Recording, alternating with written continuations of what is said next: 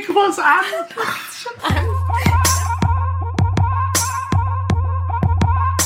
Ja, manchmal sind sie ein bisschen mikrofonscheu, die lieben Kollegen. Aber am Ende haben sie sich dann natürlich trotzdem aus Mikro getraut, damit es diese fünfte Folge unseres Podcasts geben kann. Das war eben schon Heinrich, der erzählt euch heute mal, wie eigentlich unser Heft entsteht. Also ein kleiner Blick hinter die Kulissen unserer Printausgabe von Runners World. Außerdem habe ich mit Jana Sussmann drüber gesprochen, was die in nächster Zeit läuferisch vorhat. Und wir haben natürlich eine kleine Vorschau auf unsere März-Challenge. Denn, huch, der Februar ist auch schon wieder um. Ähm, und wir haben jetzt jeden Monat eine Challenge für euch. Was es im März gibt, das wissen Britta und Klaus. Na Klaus, hast du eigentlich auch Muskelkater von unseren Videos? Ganz ehrlich, nein. Na klar, du machst ja auch regelmäßig Stabi-Übungen. Wir haben nämlich äh, Videos für unsere März-Challenge aufgenommen, Stabi-Challenge. Jeden Tag ähm, machen wir euch eine neue Übung vor und äh, jeder musste mal ran und verschiedene Übungen machen. Klaus, was hast du gemacht?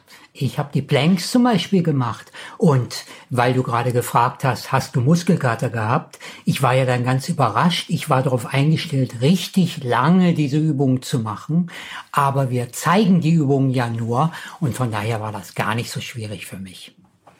Äh, ich war bei der Liste ein bisschen unvorsichtig und habe äh, zum Beispiel das Beinpendel ähm, angewählt, weil ich dachte, das ist eine besonders einfache Übung. Man steht und pendelt mit dem Bein. Aber nein, man liegt auf dem Rücken und muss die Beine ähm, nach links und rechts pendeln lassen, was total anstrengend für die Bauchmuskeln ist. Bis ich dann richtig auf dieser ähm, Folie lag und Henning das aufgenommen hatte, musste ich das schon ein paar Mal machen. Das habe ich schon gemerkt. also macht mit, jeden Tag im März eine neue Stabi-Übung. Ähm, wir sind auch dabei. Jana. Jana Sussmann sitzt hier gerade gegenüber von mir. Du bist ja aktuell bei uns in der Redaktion tatsächlich. Wir freuen uns sehr, dass du auch ein bisschen für uns schreibst und hier fleißig am Werkeln bist. Hallo, ich bin hier auch gerne. Ähm, und du, Überraschung, läufst ja auch ganz viel. Bist auch Profiathletin und fleißig im Training oder wie sieht's gerade aus bei dir? Ja, äh, ich würde sogar noch einen Unterschied machen zwischen Profiathleten, das bin ich nicht, sonst würde ich glaube ich nicht noch zusätzlich arbeiten, aber Leistungssportlerin bin ich schon und ja, gerade klappt das Training gut, läuft ähm, gut neben der Arbeit. Jetzt gerade so eine äh, immer ein bisschen langweilige Phase, weil das ein bisschen Aufbau ist. Ähm, durch, durch eine Rippenprellung, die ich hatte, habe ich dann noch keine Hallensaison gemacht. Das heißt, viel Training ohne Wettkämpfe, das ist immer so ein bisschen öde. Aber die deutschen Crossmeisterschaften stehen an am 9. März. Das ist dann so ein kleiner Höhepunkt. Danach kommt auch erstmal wieder nichts.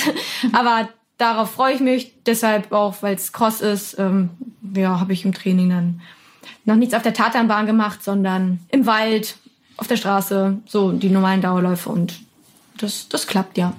Okay, das heißt, es ist dann so dein Einstieg in die, in die Sommersaison? Mm, noch nicht richtig. Das ist so der Abschluss von der Wintersaison, würde ich sagen. Dann kommt noch mal eine Trainingsphase. Äh, so richtig weiß ich noch gar nicht. Ich laufe beim, beim Hamburg-Marathon in der Staffel mit. Das wird, glaube ich, so mein nächster Wettkampf dann mit Startnummer. Und dann ist es ja schon Ende April. Dann geht's auch dann, ich glaube, Anfang Mai. Vielleicht darf ich davor als Anstieg noch eine 5000, habe ich jetzt schon mal grob mit meiner Trainerin besprochen.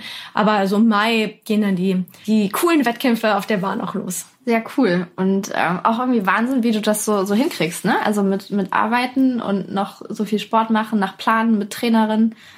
Erzähl doch einfach mal. Also wie, wie ist das so? Fällt dir das schwer? Also ist es schon eine große Herausforderung, das so unter einen Hut zu kriegen? Oder wie, Na, ich wie arbeite als, als freie Journalistin und das ist auch äh, ganz, ganz, ganz gut, glaube ich, weil ich dann ähm, ja, auch einerseits gut, aber natürlich auch blöd, weil ich jetzt immer alleine bin. Meine Trainerin ist nicht mehr hier, Trainingspartner habe ich auch nicht richtig. Da bin ich dann zwar flexibel, was sich, was dazu führt, dass ich das noch leichter vereinbaren kann, weil ich nicht zu einer bestimmten Zeit an einem bestimmten Ort sein muss.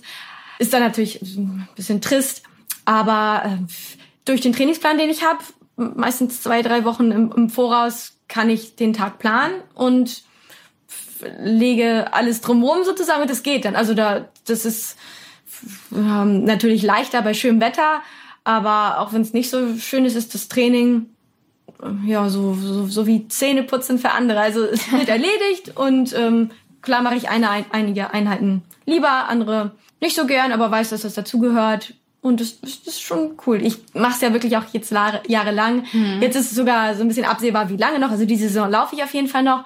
Und dann freue ich mich aber auch schon auf die Zeit, wie das so ist ohne Trainingsplan, dass ich eben andere Sachen habe, die vorher feststehen und danach richte ich dann mein Leben.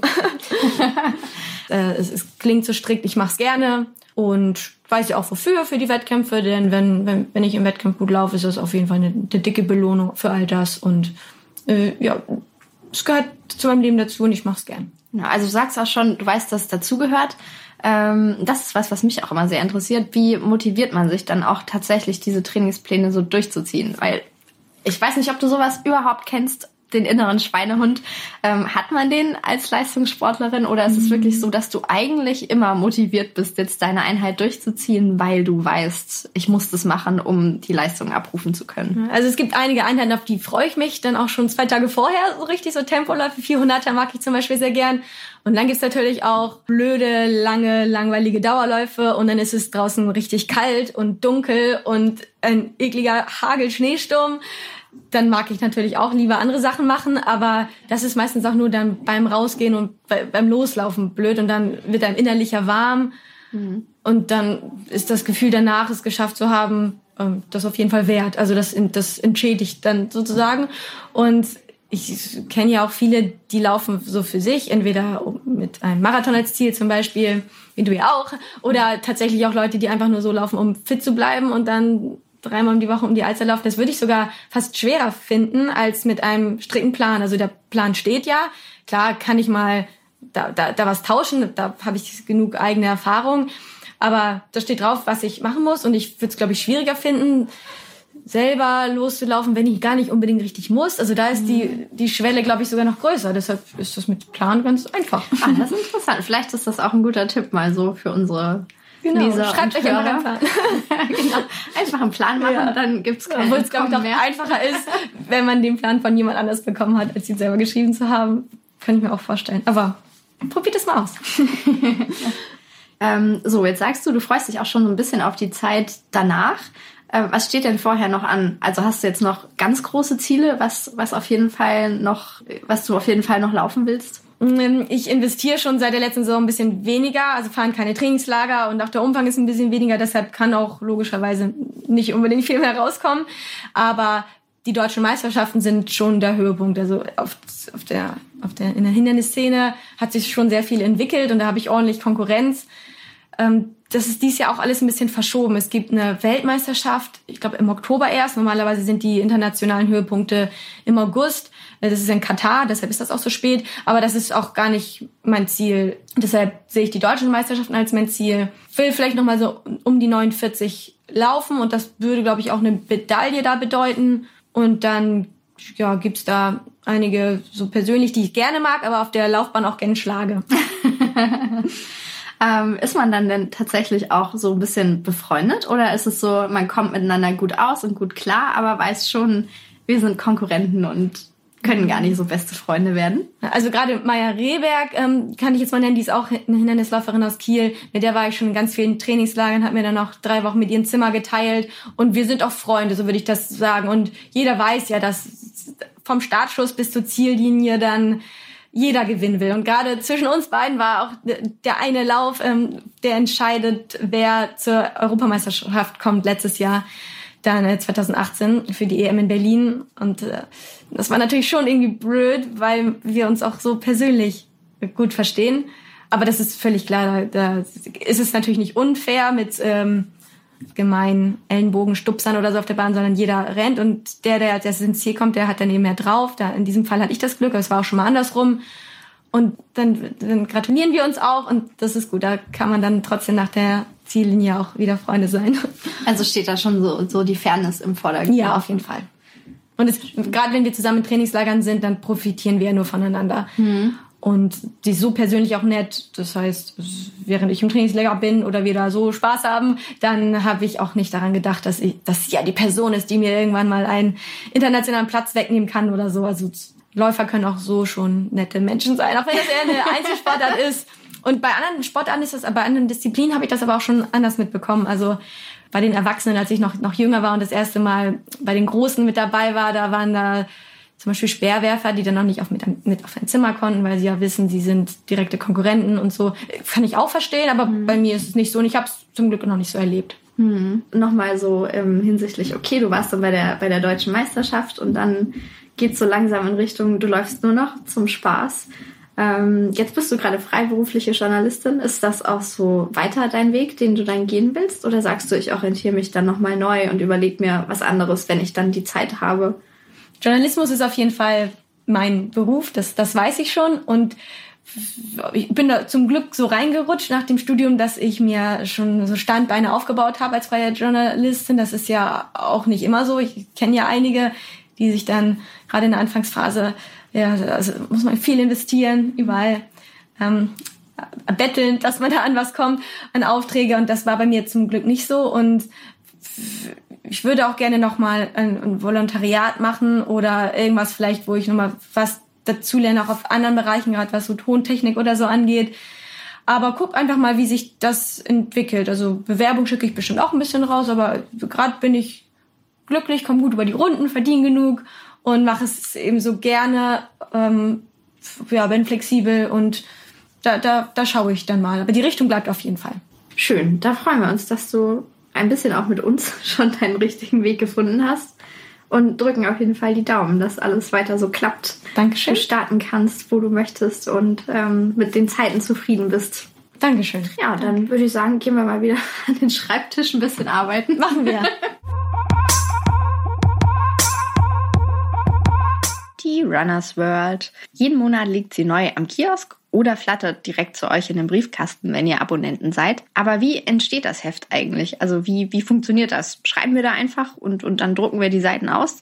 Nee, natürlich nicht ganz. Mm, und einer weiß am allerbesten, wie das hier funktioniert, nämlich unser Textchef und Chef vom Dienst Heinrich Anders. Und unsere liebe Praktikantin Doro hat Heinrich mal so ein bisschen ausgequetscht, wie genau das hier so alles funktioniert mit der Heftproduktion. Okay. So, Doro. Okay. Wir ja. setzen uns jetzt zusammen, ähm, weil du mich fragen wolltest, wie das eigentlich ähm, mit dem mit der Heftproduktion so funktioniert. Du bist ähm, jetzt wie lange bei uns? Du machst ein Praktikum? Genau, ich bin jetzt äh, mittlerweile in der vierten Woche meines Praktikums und ich dachte, du bist ja der ideale Ansprechpartner, weil du mir direkt an meinem ersten Tag als Chef vom Dienst des Magazins vorgestellt wurdest. Und hm. deswegen dachte ich, können wir mal darüber sprechen. Genau, mysteriöser Titel Chef vom Dienst. So ja. derjenige, der sich um Termine kümmert und ja. um die Produktion, dass auch eben irgendwie am Ende alles äh, beisammen ist und ähm, in den Druck geht. Ja, dann versuchen wir das mal zu sortieren. Ja, vielleicht äh, könntest du ja einmal den Entstehungsprozess ganz kurz zusammenfassen, dass die Hörer so einen Eindruck bekommen. Oh ja, wo fängt man da an? Also, ähm, wir machen ja äh, in der Tat ähm, als Runners World nicht nur eine Website und mobile Sachen, sondern eben ein gedrucktes Heft. Und ein gedrucktes Heft bedeutet, dass man ähm, das dann ja doch noch irgendwie zu Papier bringen muss, in die Druckerei schicken muss. Dabei haben wir natürlich im Grunde die gleichen Voraussetzungen wie auch ähm, im Netz, also dass du eben einerseits Fotos hast und andererseits Texte. Aber dazu kommt eben irgendwie dieser technische Ablauf, ähm, der, der das Ganze dann zusammenbringt. Ähm, dafür benutzt man äh, Layout-Programme. Bei uns ist es InDesign, das ist ein Programm von Adobe, das ähm, dazu da ist, eben irgendwie die Seiten ähm, zu gestalten. Und ähm, damit arbeiten wir hier alle. Und äh, nun ist es so, dass dieses Programm InDesign ähm, hat nicht unbedingt jeder Redakteur.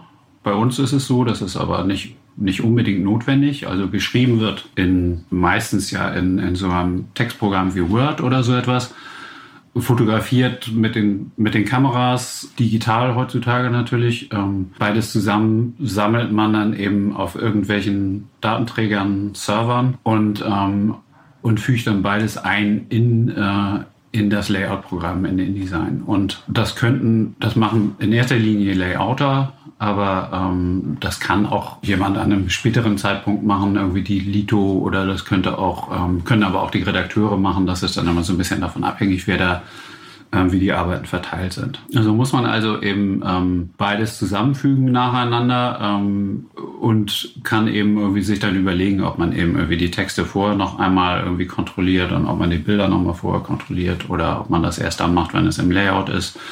ähm, und ähm, schickt das nachher eben irgendwie ähm, zusammen ähm, mit ähm, als Layout-Datei in die Lito, damit die dann eben irgendwie nochmal drauf guckt. Okay, das war einmal so ein Überblick und das hört sich an, als würde es viel Kommunikation geben müssen zwischen den unterschiedlichen Schnittstellen, als wäre das teilweise sehr herausfordernd, da Zuständigkeitsbereiche zusammenfallen.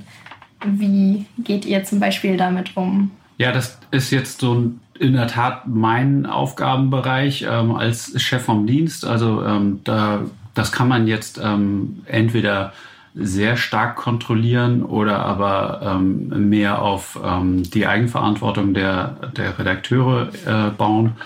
Das gibt's hier im Haus mal so und mal so. Also es ist ja eben einfach nötig, dass ähm, man erstens sich äh, ganz grobe Termine setzt. Also eben, wir, wir fangen dann immer an mit einem ähm, Themenplan, äh, nein, mit einem Terminplan für das ganze Jahr, ähm, der sich an den ähm, Erscheinungsterminen orientiert. Und der Erscheinungstermin im Kiosk ist aber natürlich nicht wirklich relevant für die Produktion. Relevanter für die Produktion ist dann der Drucktermin. Und vom Drucktermin aus ähm, rückwärts müssen wir eben rechnen, wie viel Zeit die ganze Produktion so braucht. Also wie viel Zeit braucht die Druckerei, wie viel Zeit, wie viel Zeit braucht vorher die Lito, um die, um die Sachen zu bearbeiten ja. und wie lange brauchen wir vorher, um ähm, die Texte nochmal zu bearbeiten. Ähm, und das Ganze zusammenzufügen.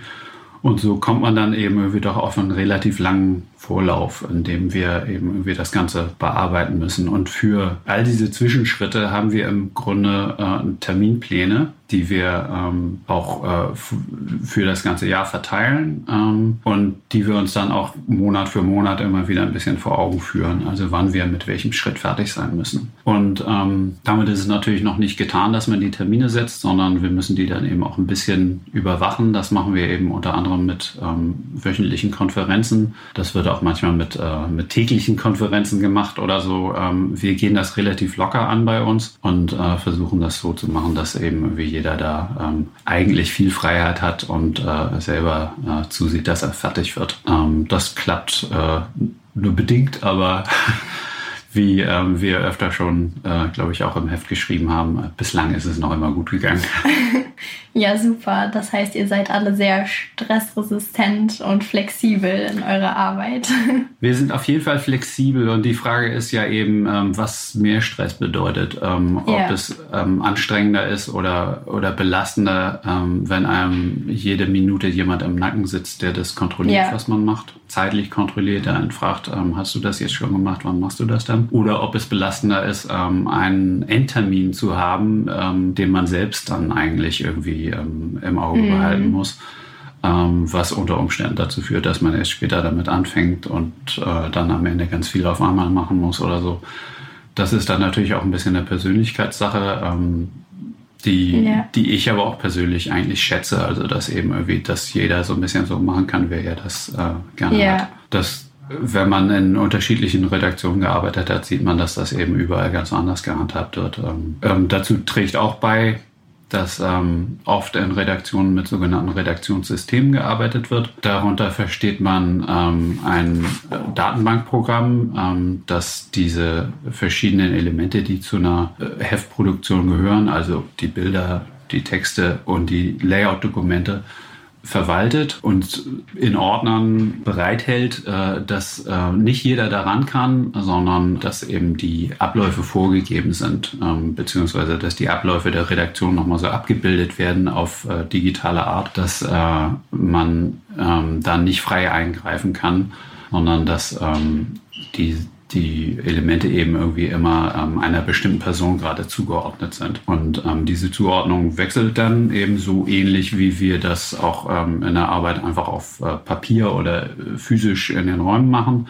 Da ähm, gibt dann einer eben irgendwie das Dokument an den nächsten weiter und ähm, da kann man dann ähm, aber nur dann ran, wenn man das Dokument zugewiesen bekommen hat. Das hat den Vorteil, dass, das, äh, dass es eindeutig ist und dass man auch immer von außen äh, sehen kann, in welchem Status äh, einzelne Elemente gerade sind.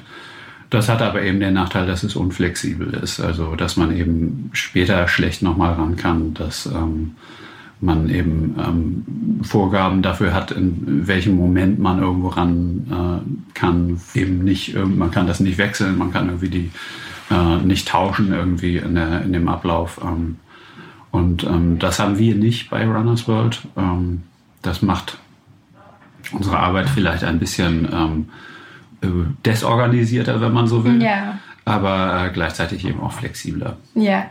Ähm, also wir haben ja eigentlich im, im Prinzip zwei verschiedene ähm, Arten von, von Geschichten im Heft. Nämlich einerseits äh, die Sachen, die wir im Haus machen können, äh, weil wir alles darüber wissen. Also weil wir entweder einfach nur was aus dem Bauch ausschreiben, wie vielleicht eine Kolumne Martin, ähm, der einfach eben irgendwie jeden Monat ähm, sich was überlegt ähm, dazu ist natürlich nicht viel nötig. Ähm, und die andere Sache ist eben die, die von außen reinkommt, die wir, die, die einfach zwangsläufig irgendwo anders stattfindet. Also weil wir einen äh, Bericht über ein Rennen schreiben oder ähm, eine Reisegeschichte oder so etwas. Da ist also irgendjemand ähm, unterwegs außen und ähm, bringt entweder die Fotos oder die Geschichte oder beides mit. Und dann haben wir also eben irgendwie ähm, am Ende eine, eine Geschichte, die jemand ähm, uns schickt unter Umständen per Mail als Word-Dokument oder aber ähm, wir haben äh, Fotos von einem Fotografen, der irgendwo bei einem Rennen war und ähm, uns die dann eben ähm, hochlädt auf ähm,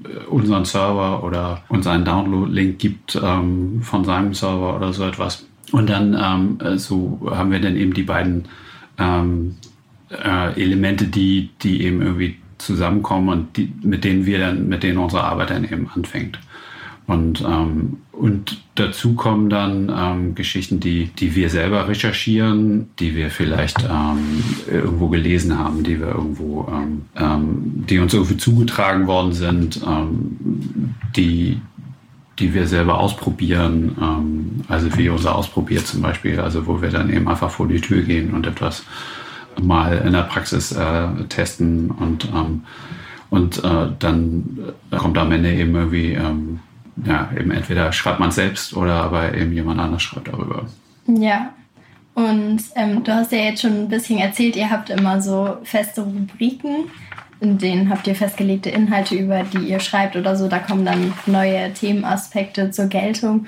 Und wie ist das jetzt so mit so einer Story wie, weiß ich nicht, Henning fliegt nach Namibia und macht da einen Lauf oder so? Wie viel früher müssen solche Inhalte feststehen und wie schafft ihr das da auch kreativ zu bleiben? Runners World gibt es ja auch jetzt schon sehr lange und wie funktioniert der Prozess?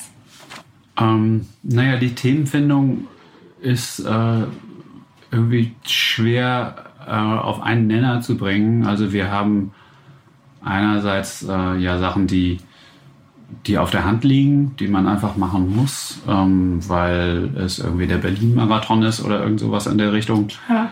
Oder ähm, dann eben bestimmte Sachthemen, die man immer wieder macht. Ähm, Verletzungen oder Trainingstheorie, äh, die, die man äh, regelmäßig beschreibt. Ähm, und dann versuchen wir aber natürlich auch immer wieder uns irgendwas ganz Neues auszudenken. Und wenn, ähm, und da, dann kommen eben auch Sachen, die irgendwie von ganz alleine eben und, äh, irgendjemand uns anträgt, an uns heranträgt, also wie zum Beispiel die Namibia-Sache, wo ähm, man dann eine Kooperation vielleicht eingeht, irgendjemand entwickelt die Idee, man könnte ja. doch mal eine Reise machen ähm, für die Leser und mhm. ähm, die wir dann vorher natürlich irgendwie einmal ausprobieren und, ähm, und dann überlegt man eben irgendwie, wie das ungefähr stattfinden kann und was da der Aufhänger ist. Und ähm, manchmal kommen solche Ideen relativ spontan zustande. Ähm, dann muss es auf einmal losgehen. Ähm, manchmal ist das aber auch sehr lange vorbereitet, also mit, mit vielen Monaten oder einem ganzen Jahr Vorlauf. Das äh, lässt sich schwer sagen, wie, wie, wie viel Zeit es eben irgendwie eigentlich braucht. Also es ist jedenfalls ähm, bei einem Heft, das monatlich erscheint, nicht, ähm, nicht ohne weiteres möglich, das äh, von jetzt auf gleich zu machen. Also es wird nicht am nächsten Tag. Ähm, wir, wir, wir wissen, dass wir eben irgendwie immer einen Vorlauf haben von ein paar Wochen. Ja. Und ähm, das heißt also, wenn jetzt ein ähm, jemand kommt und sagt, ähm, irgendwie, wir haben hier eine tolle Veranstaltung, wollt ihr nicht darüber berichten, die ist aber irgendwie äh, nächste Woche, dann scheidet das einfach von vornherein aus. Und auch wenn sie nächsten Monat ist, dann geht es unter Umständen auch nicht. Ähm, ja. Oder aber wir können nur sagen, ja, das machen wir, aber ähm, das ist dann eben, erscheint dann bei uns erst im äh, Mai-Heft, also eben irgendwie in einem Heft, was, ähm, was wir dann erst produzieren. Ähm, zum Beispiel sitzen wir im Augenblick gerade eben am, am Mai-Heft, obwohl jetzt erst äh, Ende Februar ist. Und ähm, daran kann man sehen, irgendwie, wie, wie viel Vorlauf man hat. Also eben Mitte März werden wir ähm, das, das Mai-Heft abschließen, Ja. das dann erst äh, Mitte April erscheint. Also so so sowas wie zwei Monate braucht man eigentlich, um dann ähm, irgendetwas halbwegs aktuell zu machen. Und wenn man es wirklich aktuell machen will, dann heißt das für uns auch, dass es im Prinzip ein Monat vorher ist oder so. Also wir können als Monatsheft nicht äh, tages- und auch nicht wochenaktuell sein, sondern so etwas wie einen Monat oder so hat man immer davor. Ja. Wie ist das denn mit den Rückmeldungen zu dem Magazin? Also erfahrt ihr irgendwie jeden äh, Monat, wie die Leser das aufnehmen oder so? Oder zieht ihr eine Jahresbilanz? Ähm, warum ähm, ist Print immer noch aktuell? Und warum kommt das gut an? Also erfreulicherweise haben wir ziemlich viele Rückmeldungen von unseren Lesern und ähm, viele Rückmeldungen kommen natürlich heutzutage in irgendeiner Weise online, also oder per Mail, ähm, aber auch eben bei Facebook, Instagram und so. Aber es gibt auch ähm, nach wie vor klassische Leserbriefe. Per Post ist es, glaube ich, nicht so viel, ähm, aber ähm, auf, auf den unterschiedlichsten Wegen kriegen wir irgendwie zu hören, was, ähm, was die Leser von uns halten. Und, und ähm, gerade was Print oder Online angeht, ähm, sehen wir, dass wir äh, sehr treue Leser auch für das Heft haben. Das sieht man also äh, natürlich an Verkaufszahlen, sieht man aber vor allem auch an sehr stabilen Abonnementszahlen. Das äh, Heft hat für uns ein bisschen einen anderen Charakter als ähm, das, was wir online machen. Wir haben zwar keine vollkommen strenge Teilung, welche Inhalte wir online machen und welche wir ähm, im Heft machen. Aber generell kann man vielleicht sagen, dass wir aktuelle Sachen tendenziell eher online machen. Ähm, also so haben wir zum Beispiel natürlich ähm, Nachberichte von Laufveranstaltungen ähm, tagesaktuell äh, auf unserer Website, wohingegen wir auch im Heft zwar, zwar Berichte von Laufveranstaltungen haben, die haben dann aber eben einen, einen anderen Charakter. Die haben dann eben eher einen, einen bewertenden Charakter, in dem irgendwie zu erkennen ist, welche Rolle eben irgendwie dieses Rennen gerade im Nachhinein betrachtet gespielt hat. Also nicht nur, welche Zeiten da erzielt worden sind, sondern auch, ähm, die haben dann so ein bisschen einen, äh, da sieht man ein bisschen mehr von der, von der Region, von, dem, von der Situation, äh, von dem Drumherum, also natürlich auch ähm, durch, durch die Aufmachung schon alleine, ähm, aber auch eben irgendwie von der, von der, vom Text her. Ähm, das wird dann ja auch, ähm, da gibt es dann eben irgendwie eine andere Art ähm, von, von, von Bericht. Es geht nicht, nicht so sehr um das Sachliche, sondern eher um eine, ähm, eine Einschätzung eben, wie das jetzt, ähm, äh, welche Bedeutung das gehabt hat. Und ähm, vor allem machen wir aber im, äh, im Heft Sachen, die eher überraschen. Also es ist ja klar, dass man online eher nach ähm, bestimmten Themen sucht. Und äh, im Heft ähm, machen wir eben genau die Sachen, nach denen man nicht unbedingt sucht, sondern über die man sich freut, wenn man das Heft aufschlägt, die also ähm, einen in irgendeiner Weise begeistern ähm, oder motivieren, ähm, wo man aber nicht irgendwie vorher gewusst hat, dass das jetzt dasjenige ist, äh, wonach man gesucht hat. Also ein gutes Beispiel Ja. sind immer tolle Fotos. Bei uns zum Beispiel der Laufmoment irgendwie gleich vorne im Heft. Ähm, das oder es sind auch eben irgendwie Fotos von äh, Laufreisen in aller Welt oder ähm, es sind eben dann auch Berichte von Reisen in aller Welt, aber es sind vor allem auch ähm, Porträts von Menschen, die, die auch laufen ähm, und oder eben ähm, die ganze Welt des Laufens, aber eben nicht runtergebrochen auf konkrete Fragen, welchen Schuh brauche ich oder ähm, was mache ich gegen eine Verletzung, sondern eher Dinge, die, die eben auch noch schön sind drumherum, nachdem man nicht unmittelbar äh, sucht oder fragt. Also deshalb eben auch zum Beispiel Ernährungsthemen, ähm, neue Rezepte, ähm, Anregungen in jeder Art, also für das Laufen und für das, für das Leben rund um das Laufen. Mhm. Und ich glaube, das kommt auch recht gut an. Ähm, da versuchen wir natürlich auch ähm, permanent nachzujustieren ähm, und gehen eben ein auf, ähm, auf Anfragen oder auf äh, Reaktionen der Leser. Ja, okay, dann heißt das, du siehst die Zukunft des Magazins auch durch diese Qualität gesichert und durch eine tiefere Ebene, die ihr erreicht, auch in den Laufreportagen. Ja, ich glaube schon. Also denn ähm, man braucht sich, glaube ich, keine Gedanken darüber zu machen, ob Menschen ähm, auch in Zukunft noch lesen mhm. werden. Und ähm, natürlich ist ein bisschen die Frage, in welchem Medium sie lesen.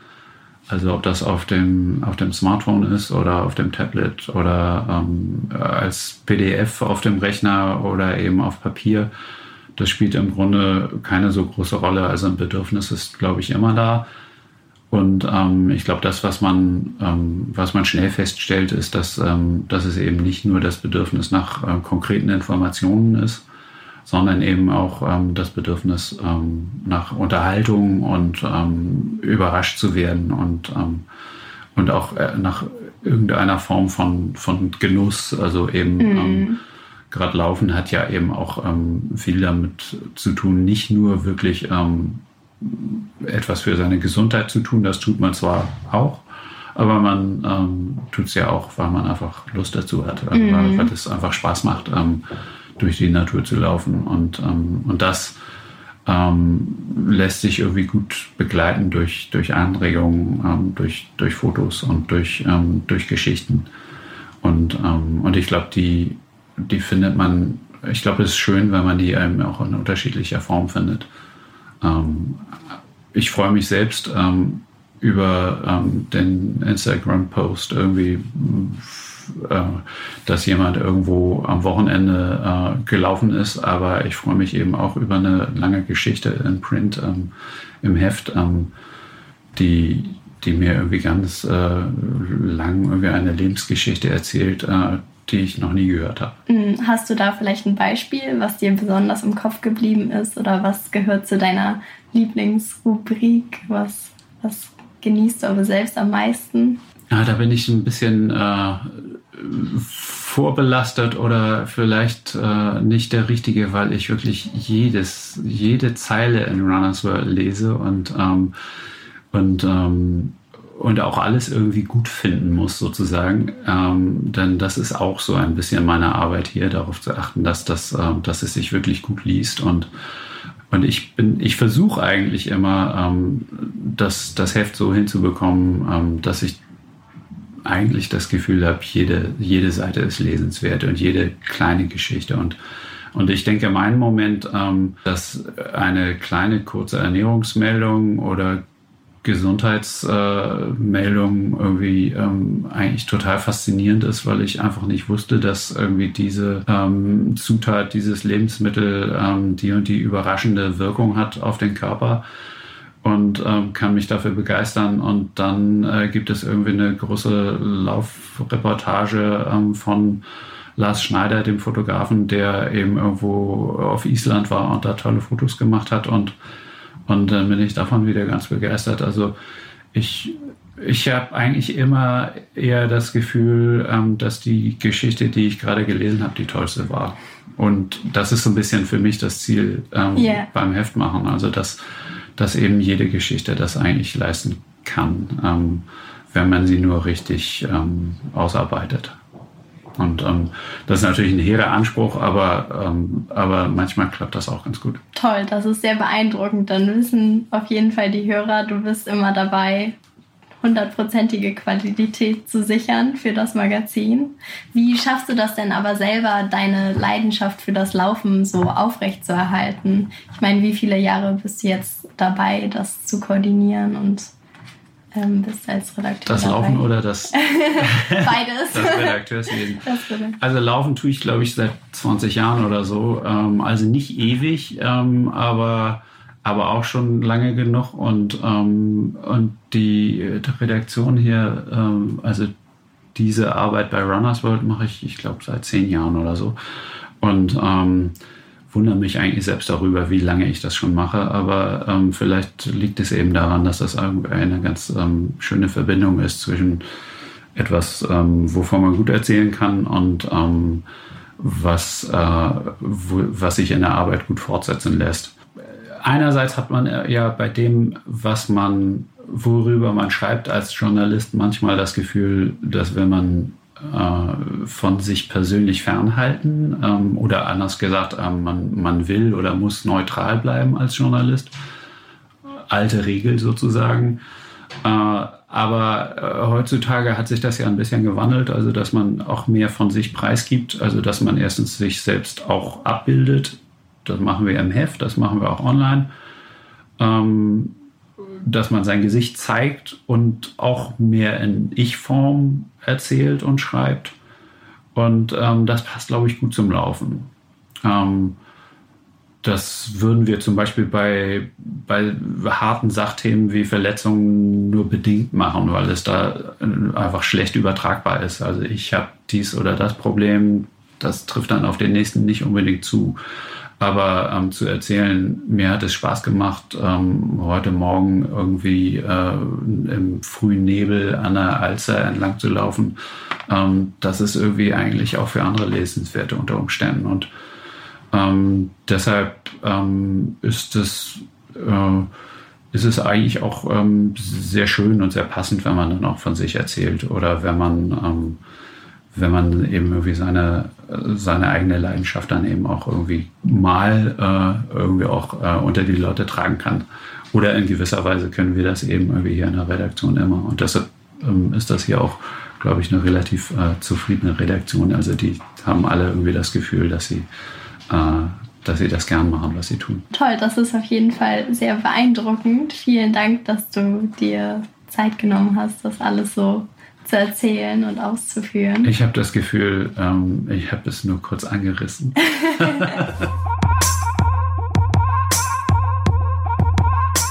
so funktioniert es also. Alle Klarheiten beseitigt. Wenn ihr noch was wissen wollt, dann schreibt uns das gerne. Wir freuen uns auch über eure Fragen und beantworten die dann auch gerne im nächsten Podcast. So, Stichwort nächster Podcast. Den gibt's dann wie immer so in zwei Wochen hier an dieser Stelle. Wenn ihr uns noch nicht abonniert habt, macht das natürlich gerne. Wir sind ja nicht nur bei uns auf der Homepage zu finden, sondern ihr könnt uns auch auf iTunes anhören oder bei Spotify. Da dann gerne den Podcast einfach abonnieren und dann verpasst ihr keine Folge. Ich freue mich auf nächstes Mal und nicht vergessen, immer fleißig laufen.